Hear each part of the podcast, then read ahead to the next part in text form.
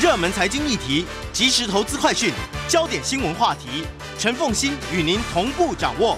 欢迎收听《财经起床号》。Hello，各位听众，大家早！欢迎大家来到九八新闻台《财经起床号》节目现场，我是陈凤欣。一周国际经济趋势，在我们线上是我们的老朋友丁学文。Hello，学文早。凤馨，各位听众，大家早安。来，我们来看这一，呃，也非常欢迎 YouTube 的朋友们一起收看直播，可以看到学员为大家准备的这一些图片哈。好，《经济学人》这一期的 Cover Story 其实是很正面的哦，难得的在这个疫情呢，现在看到正在隧道好像逐步看到光明的这个时候，他提了一个很正面的一件事情，那就是从疫情当中所凸显出来的医疗发展。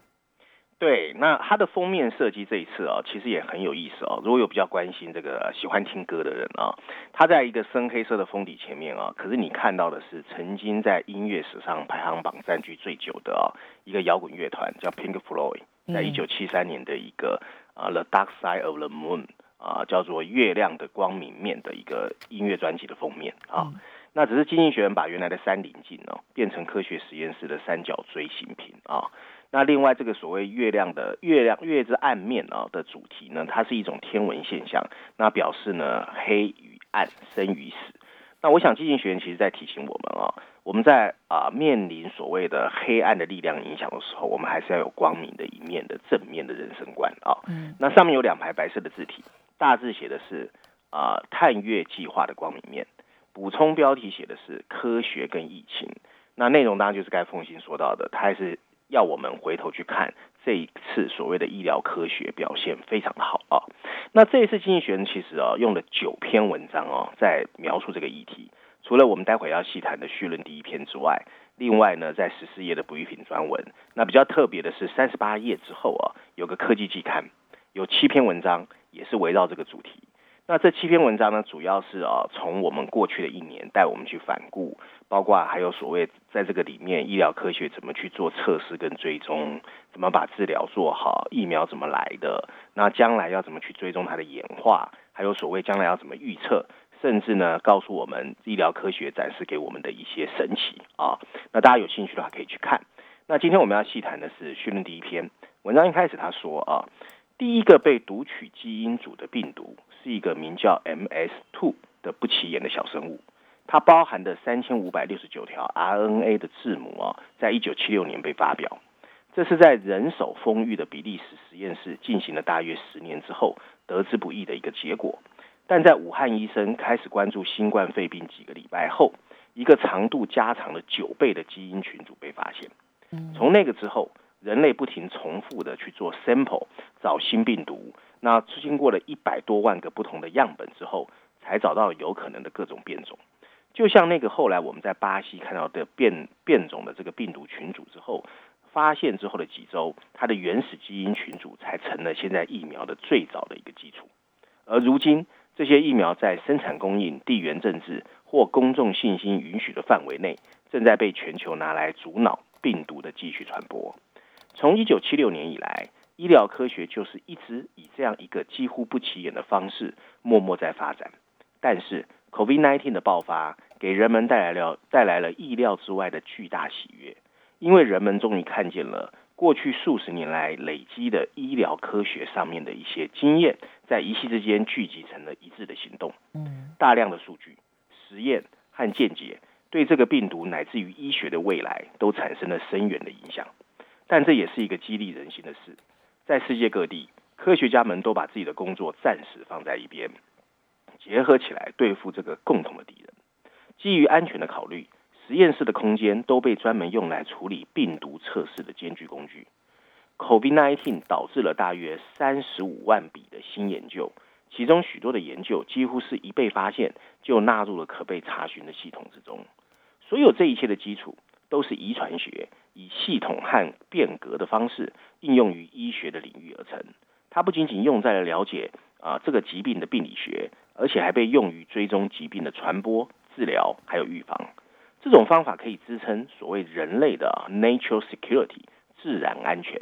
什么叫自然安全呢？就是社会在面对譬如说像疾病、粮食、生物战或者环境退化而导致的风险的时候，可以具备更有韧性的一种抵御能力啊。遗传学在医学上的应用部分反映了效率的提升。二零零七年读取人类基因组中的 DNA 费用大约是一千万美元，对。可是如今呢，不到一千美元，对。而且花费的时间比想象的更少。再加上合成和编辑基因方式的改进，使得创造奇迹的成本大大的减少。在疫情爆发之前，这些开拓性的科技在实验室之外没有得到太多的讨论。但当这个前所未见的疾病出现，蓄积已久的能耐突然之间就爆发了出来。以美国和德国的这些所谓疫苗接种技术为例，它的技术是基于对 RNA 的耐心工作而建立的。而令人惊奇的是，你可以透过简单指示，让人体细胞产生你设计出来用于引发免疫系统的病毒蛋白。核糖核糖核酸疫苗的成功，呼应着喜剧演员 Eddie Cantor 对小儿麻痹疫苗的洞察力。他们同样都花了二十年之后，才在一夕之间取得疫苗的成功。在这个概念的明证下，投资为 RNA 努力工作的企业，现在可能得到了巨大的回报。某种程度上，RNA 药物的分离形式因为功能而异，针对任何疾病种类的 RNA 疫苗都是用遗传密码写成的一个 message 信息啊，就是针对疟疾或某种形式的癌症的疫苗，可以用来跟新冠肺病的疫苗相同的方式和设备去制造。如果这提供了一个 platform 平台，使细胞能够做各种特定的事情，并和其他疾病完全不会互相影响，那么医学将变得更加强大，而且更加的个性化。专为罕见的甚至一次性的遗传量身定制的疗法，很有可能成为常规的疗法。这个疫情还证明了基因测序哦是一个有价值的东西。如果世界要理解并防御各种危险的病毒变种，则可以观察新冠肺病的变异。如果 COVID-19 很有可能成为地区性的流行病，测序将成为测啊制定定期加强注射预防的基础。更广泛的说，常规测序是了解其所以存在的最佳方法。全球企业在为受过培训的技术人员生产强大的测序系统方面，其实做得非常出色。现在，这个世界需要更廉价、无处不在而且可靠的系统。这些系统可以用于监狱的病床，或者农村的医疗中心，甚至农场或城镇的污水处理厂，以作为病原体传播的一个预警系统。另外一个领域啊。是这个疫情所揭示出来的不平等差距，甚至到了今天，这个世界还没有生产出可以抵御新冠肺病的小分子药物。自然安全的重点应该是针对未来最有可能引起麻烦的病毒家庭提供有效的药物。这不是靠市场可以独自支撑的，这需要涉及政府的新机制，例如用于研发和实验以及购买药品库存的足够资金。对于迫在眉梢的对抗生素已经产生抗体的细菌的巨大威胁都包括在里面。这些创新家可以产生重大的后果。一般性的 RNA 药物像其他平台一样，需要一些新的监管机制，而监管机构必须懂得利用，例如疟疾疫苗和新冠肺病疫苗都可以确保安全的情况下，通过简化流程，在同一个平台上生产。文章最后提到，药品公司会跟着调整。只要某些慢性病真的能被治愈，许多人已经习惯把注意力放在富裕国家许多的慢性病上，比如说心脏病、癌症、哈代谢紊乱或神经退化。如果药物开发的目标更多的是可以叫细胞去做什么，而不是基于针对特定蛋白质治疗的新分子，那么老式制药企业所基于的某些专有技术就不再那么重要。这些企业需要一个新的定价模型和研究重点去实现他们的工作。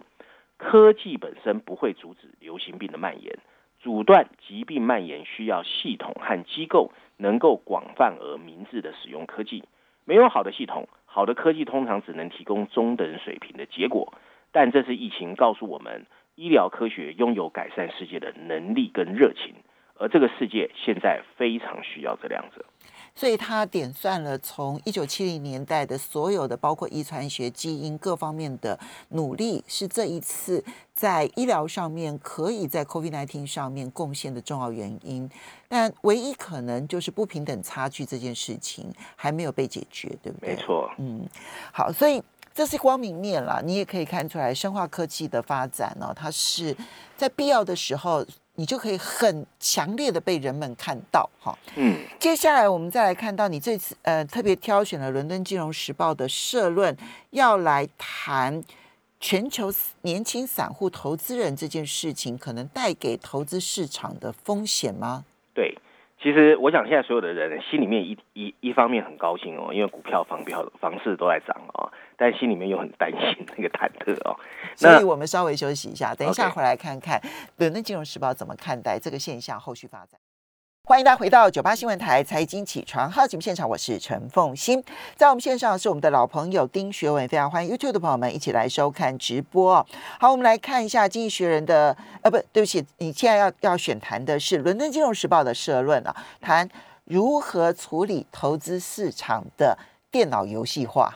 对对对，他用的那个英文字叫 gamification 啊，就是投资市场游戏化啊。然后补充标题写的是。监管机构啊，现在正为年轻人的当冲交易绞尽脑汁，就是很烦恼啊。那这个文章很有意思，我们看看它的内容。文章一开始他说，如果你最近突然知道英国的金融监管机构竟然开了一个 Instagram 的账户，你可能会感觉很 surprise 讶异哦。业内人士就开玩笑，我看抖音很快就也要开户了。那救援的需求很快就会来到。监管机构本周透露哦。全球现在已经大概有百分之四十的年轻人完全没有意识到高回报同时意味着高风险，必须尽快以某种方式警告他们。目前为止，social media 社交媒体是这些新手投资者收集投资资讯的最大来源。这个疫情啊，让全球的散户投资者一下子增加了很多，最主要是因为闲置的资金太多，隔离封锁太无聊，以及对生活的绝望。加上他们本来的工作就越来越少，于是对年轻人来说，反正利率既然这么低，房价又遥不可及，慢慢努力赚钱已经变得没有任何意义。所以，所有可以很快赚钱的方式，他们都愿意尝试。偏偏全球股市又不停的上涨，比特币光在二零二零年就增值了百分之一百七十，而交易市场的费用又不断下降。新的交易程序 APP 更是大量的涌现，难怪散户的投资人数量会在过去一年，光在英国就增加了百分之十五。按照经英国的监管机构称呢，新入场的投资人正在推动最新的这一波金融市场的增长，并且越来越积极介入所有高风险的投资。嗯，他们被新型的在线经纪人煽动。他们从社交媒体中学习如何通过频繁交易来成为网红，甚至学会了购买零股，这就是所谓的金融市场游戏化 （gamification） 啊。但可悲的是，越频繁交易的散户投资者，将来越有可能蒙受最大的损失。尽管 FCA 就英国的啊金管会啊，他们的研究啊，早在美国的 GameStop 疯狂交易之前。但这一个难以想象的事件，仍然揭示了散户投资者当冲交易的利与弊。因为当股票达到了令人眼花缭乱的高度，甚至击退了主导空头的对冲基金的时候，他们还是迎来了暴跌。具有保护消费者权益的英国监管机构有权对这个发出警报。由于伦敦的一个资本金融公司叫 LCF，最近发生了一个丑闻，因为投诉处理不当。这个机构面临新的批评。这个事件导致了养老金的领取者和散户投资者被不受监管的高风险迷你债券影响而损失惨重。有一份独立的报告就说，监管机构没有有效的监管 LCF。这场丑闻呢、啊，让那些即将退休、拥有终身储蓄的人对养老金自由化心生警惕。现在，FCA 的注意力开始集中在年轻的投资者身上。但各个年龄段的人都对某些因素产生了回响，他们对投资理性的过度自信，在低利环境中的追逐收益，对网络广告的过度激增，还有缺乏可以信任的独立建议，这些情况令人眼花缭乱的英国丛林式的监管规则到底带来了什么？他们监管了什么？以及带来什么保护机制？大家都充满了质疑。要保护投资者，一个简单的步骤。就是让政府在他的网络危害法案中纳入金融的诈骗管理，这将要求社交媒体网站删除有害的内容或面临巨额的罚款。目前，英国的 FCA 只能礼貌地要求 Google、Facebook 还有其他平台删除公然欺诈的广告。监管机构和国会议员已经敦促将诈欺行为纳入法案，但政府拒绝了。诈骗跟高风险产品之间是有区别的。如果需要，FCA 必须在 Instagram 上填补教育上的空白。他肯定已经部署了该有的通信策略。最近他们就聘请了一个专门以漫画为主的监管人员，要跟年轻人沟通。在监管风险比较小、送监管的产品方面，FCA 也可以做得更好。正如破产基金的投资人所受到的待遇那样。文章最后一段提到，目前我们看起来啊，金融市场游戏化并没有创造更好的投资族群。他只是鼓励了更多频繁交易而且不切实际的年轻投资人，除非交易者真的了解金融市场的风险，否则这个游戏很快就会 game over。LCF 的这一个 scandal 在台湾其实没有什么特别的关注，对不对？嗯，没错。OK，所以它的主要的主要的这个丑闻是。就是他发行了一个类似迷你债券嘛，然后很多的年轻人还有 pension fund 都去投资，可是后来呢，其实就像最近我们看到很多的东西都是急涨急跌，急涨急跌，嗯啊，所以后来呢，很多人就在这边受伤了嘛。哦，那这样子的话，不是只有我们看到最近的这个呃避险基金，它引爆的是全世界嘛，界哦、对不对？哈、嗯，那其实包括了 LCF 的 scandal，其实就那种大大小小、大大小小的这一类的丑闻，其实。到处都在浮现。对啊，钱太多了，嗯，钱太多，年轻人太多，新的投资者太多。当你听到说英国的监管单位他们要聘请会漫会画漫画的监管人员，跟台湾不是很像？很好，来，我们接下来再来看《经济学人》的这一篇，你特别要谈土耳其跟新兴市场。对，对，我觉得这是要关注的。没错，可能很多人看到土耳其真是高风险的，真是。对，很多人可能上礼拜看到土耳其的央行行长被赶走啊，觉得那不关我的事，土耳其这么远，对不对？除了观光去过，但是这一期在绪论第二篇第八页啊，他这篇文章标题写的是土耳其和新兴市场。土耳其的经济困境其实是在向其他国家发出一个警告。虽然并非所有的新兴市场都跟土耳其一样，但他们都应该看懂它的例子啊。这是它的标题。我们来看一看文章内容啊。文章内容一开始说，伊斯坦堡的证券交易所通常是早上十点才开始交易。嗯，这看起来比全世界其他的交易所都文明的多，因为它晚开市啊。也因为这样，投资者才有时间在三月二十二号之前。因为发现他们的总统尔多根鲁莽的在周末解解雇了土耳其的央行行长之后，做好该做的准备啊，反正比较晚开开市，抛售狂潮在开市之后的四十五分钟内，触发了交易所两次的熔断机制。嗯，加上土耳其货币 lira 的大幅下跌，到经济学人出版的时候，用美元计算，土耳其股票市场已经下跌了百分之十六以上。在过去十年。土耳其的增长速度超过了大部分全球的新兴市场，即使在去年的疫情期间，土耳其也取得了一个还可以的经济增长。但随着尔多根的政党累积了足够的权力跟胆量，他开始侵蚀了曾经确保土耳其经济稳定的约束还有机制，包括中央银行的一个自治权。这个央行行长被不留余地的解职，原因竟然是他为了阻止通货膨胀。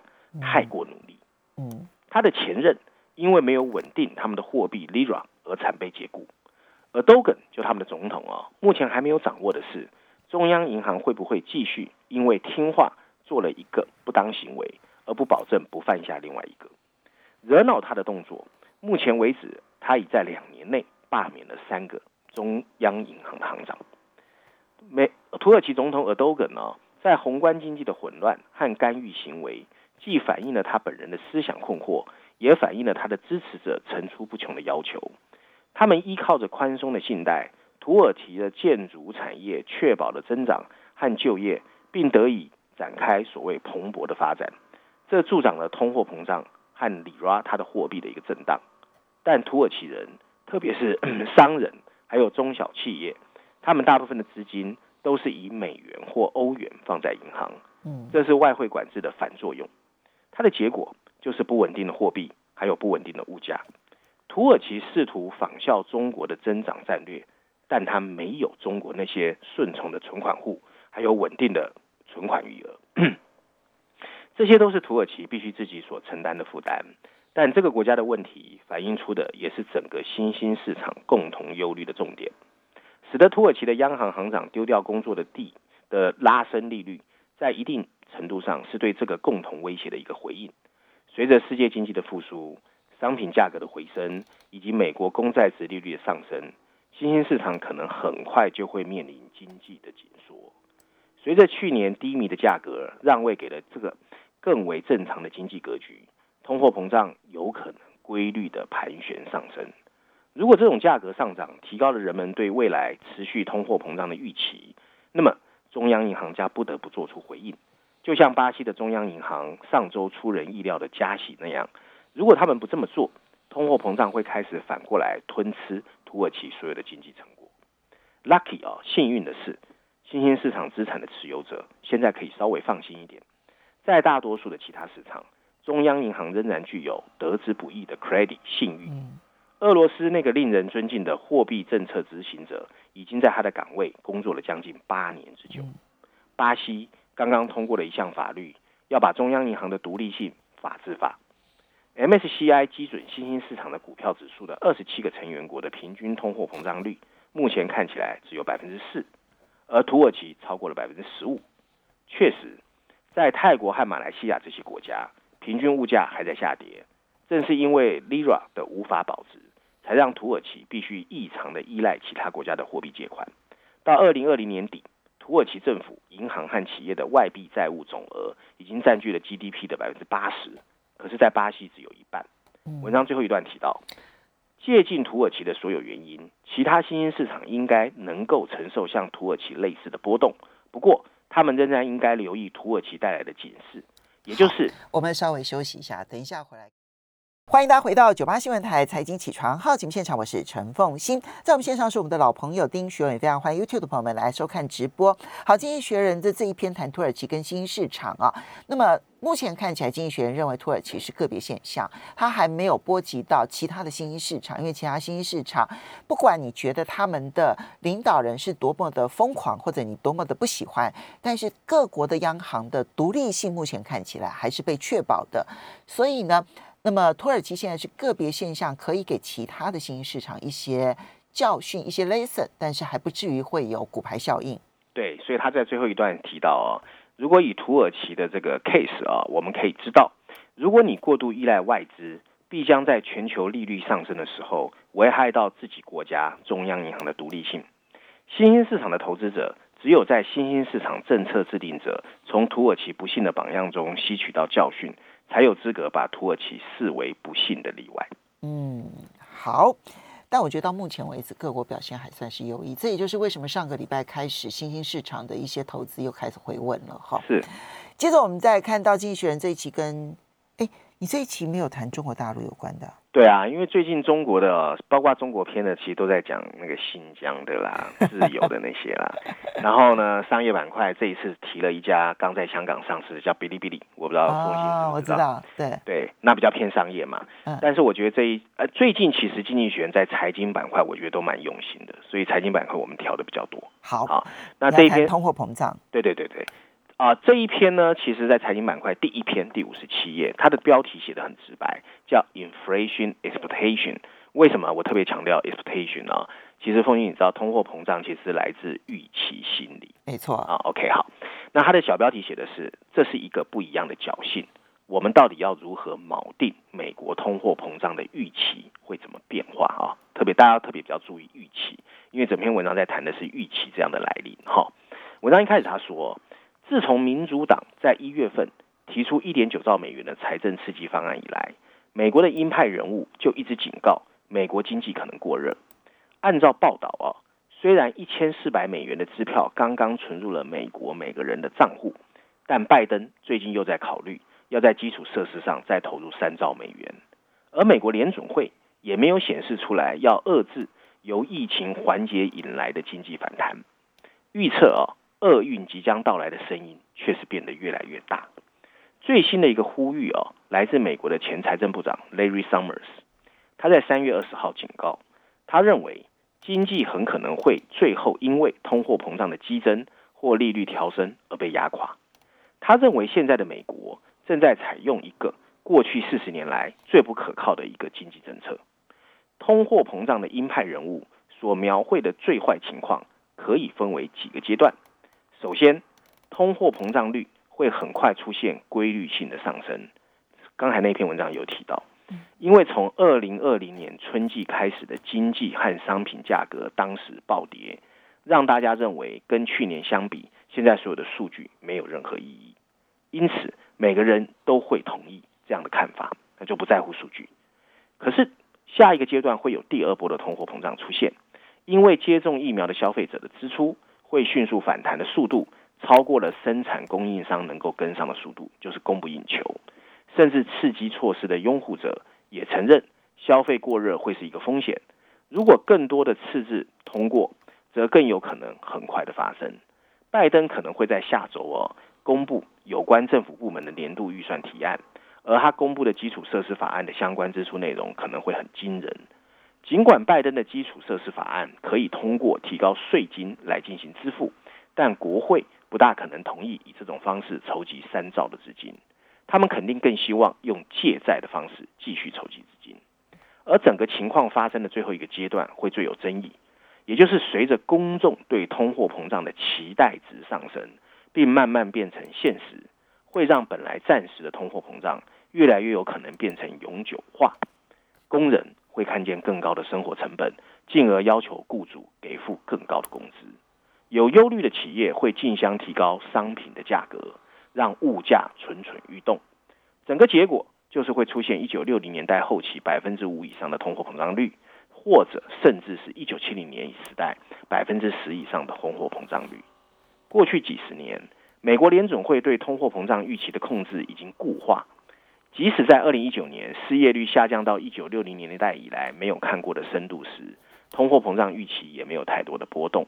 从理论上来讲，这让大家认为通货膨胀出现都是一个暂时的现象。美国联准会主席鲍尔在三月十七号再度表示，他会把通货膨胀预期锚定在百分之二，使我们有能力在经济疲软时候施力。但这个锚定到底有多坚固？至少有三种通货膨胀预期的类型会出现，在金融市场出现的定价趋势，在家庭生活和企业调查中出现的变化，以及那些机构投资者的景气预测都会开始出现变化。市场的预期总会吓到鹰派人物。十年期公债殖利率已经从八月去年八月初的百分之零点五上升到了现在的百分之一点七。纳入这些殖利率的通货膨胀预期，跟美国联准会目前的目标大致一致，但更大的问题是尾部的风险。Goldman Sachs 高盛的一个经济学家叫 William Marshall，他就计算出隐含的通货膨胀风险溢价其实已经上升。根据啊明明尼阿波里的一个联准会的数据，未来五年由市场推导的平均消费者物价指数 CPI。超过百分之三的可能性已经超过了百分之三十，这不是意味会出现一九七零年代的通货膨胀，但对美国联准会来说肯定不好过。有证据表明，调查的预期比市场价格更重要。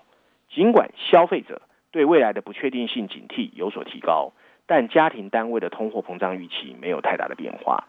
真正的危机在于公众的知情度不高，因此公众的期望常常变幻无常。如今，即使是企业，似乎也变得不太重视通货膨胀。但德克萨斯大学的一个教经济学教授啊，在二零一八年四月对高层管理人员进行问卷调查，发现这个世界竟然有百分之五十五的人根本就不知道明年的通货膨胀率预期到底有多少。但当他们感受到通货膨胀压力的时候，企业和家庭单位又常常会过度反应。消费者似乎最常对汽油价格产生不适当的反应。作者得出的结论是，公众的期望值根本不可能被锚定。专业的机构预测者也可以给鲍尔很大的安慰，他们几乎毫不动摇地相信美国联准会关于长期的看法。然而，他们的作为预警信号的历史记录令人不敢恭维。根据 Livingston 的调查，由于1960年代后期经济过热，当时的预测远远落后。事后，他们的解释是通货膨胀很难预测。Goldman Sachs 也估算，即使采用了今天这些所谓已经改进的各种预测方法，过去两年有关通货膨胀的预测，也在不同方向出现了上下百分之零点四的误差。好，所以他的结论是，目前其实公众还没有预期，对不对？对。他现在担忧的是，这个预期如果蔓延到公众，可能会有过度反应。对，就是越来越多人如果怀疑政府说的话或通货膨胀，我感觉快来了，那么这个大门就会慢慢打开了。但目前看起来，其实还在控制范围之内嘛。嗯，但是很难锚定呢、啊。它主要内容，它主要是提醒我们，政府你不要说你可以锚定。第二个，通货膨胀的预期在消费者上面是变化无常的。哦、所以它主要是批评联准会把那个百分之二设定为目标这件事情，嗯、对不对？好，好，当然现在还是梦夜啦，应该还不至于，但是但要注意就是了。